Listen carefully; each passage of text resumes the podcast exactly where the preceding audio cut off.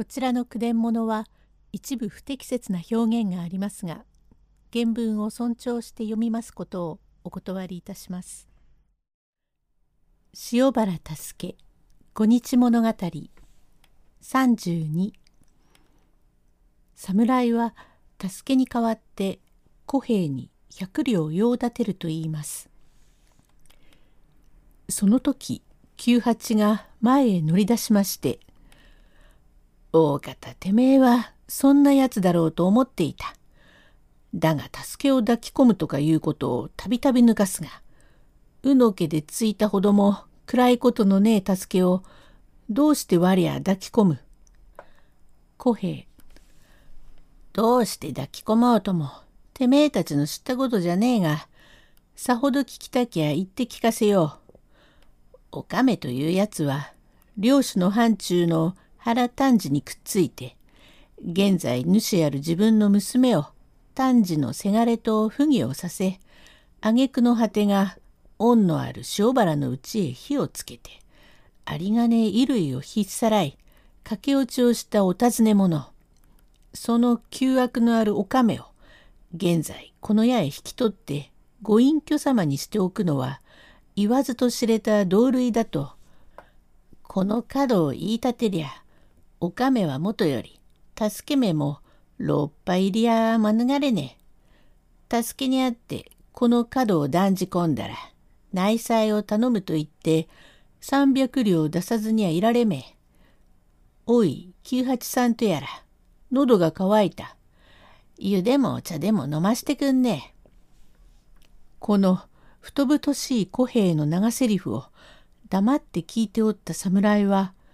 悪いやつとは思いましたがことを荒立てなばかえって助けの二目であろうと思慮いたして「こりゃ小兵その方は当家でもし三百両くれると申したらもらうつもりであろうな。もちろんいただくものは夏もおこせででもらいやす。さよういたしてその三百両を鶴とやらにいたしてお仕置きを願うのか？そこが一番考えものです。本当に現生で300両入りましたら名乗って出てお仕置きを受けるよりゃ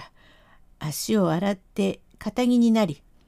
これまでの仲間へは口止め金をそれぞれやり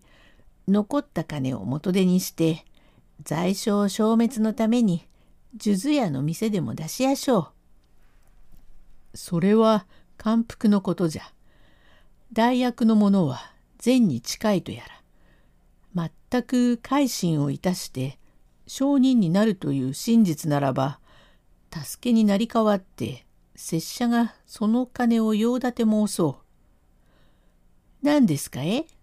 そんならその300両を助けに代わってあんたがわっちにくださるとおっしゃるんですかい。さように大金の蓄えはないが百均でよろしくば割下水の坂部と申す同僚に預けておいた金子がある。幸い雪も止んだ様子じゃ。それでよろしくば使わすが百両は取っておいてまたぞろ当家ねだりに参るようなことがあっては相ならんがそれでよいか？口止め金から店を出す元手までじゃ少し不足でごぜやすがせっかく殿様のお扱いですから大まけに手を打つといたしやしょう。一旦いいと承知をした以上は悪党は義の家庭ものでここのうちなどへは足踏みもいたしゃしやせん。なるほど。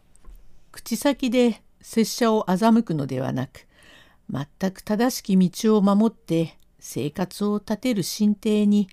いささか相違はあるまいな。そりゃおっしゃるまでもなく身が可愛いいから堅気になって人並みの交わりをしてみてえのでごぜえやす。しかとさようだな。へえ、五年には及びやせん。しからば拙者と割下水まで堂々してくれ。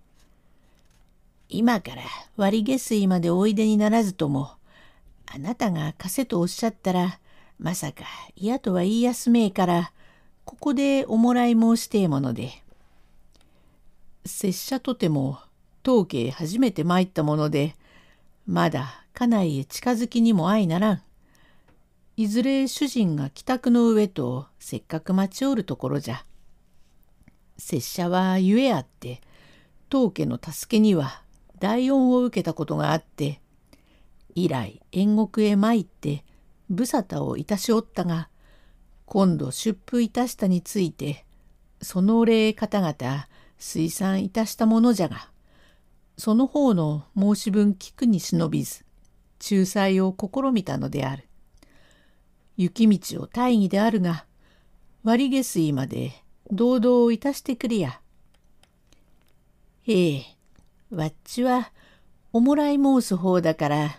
どこまでも行きやすが、あんた様こそお気の毒様で。と聞いて、九八は驚きまして、もし殿様、こんなやつに百里を使わさるのでございますか。こいつ、仇になるなどと申すのは、嘘の皮でございます。と、襖の外から肝臓が首を出しまして、嘘をつく奴は泥棒になると申しますが、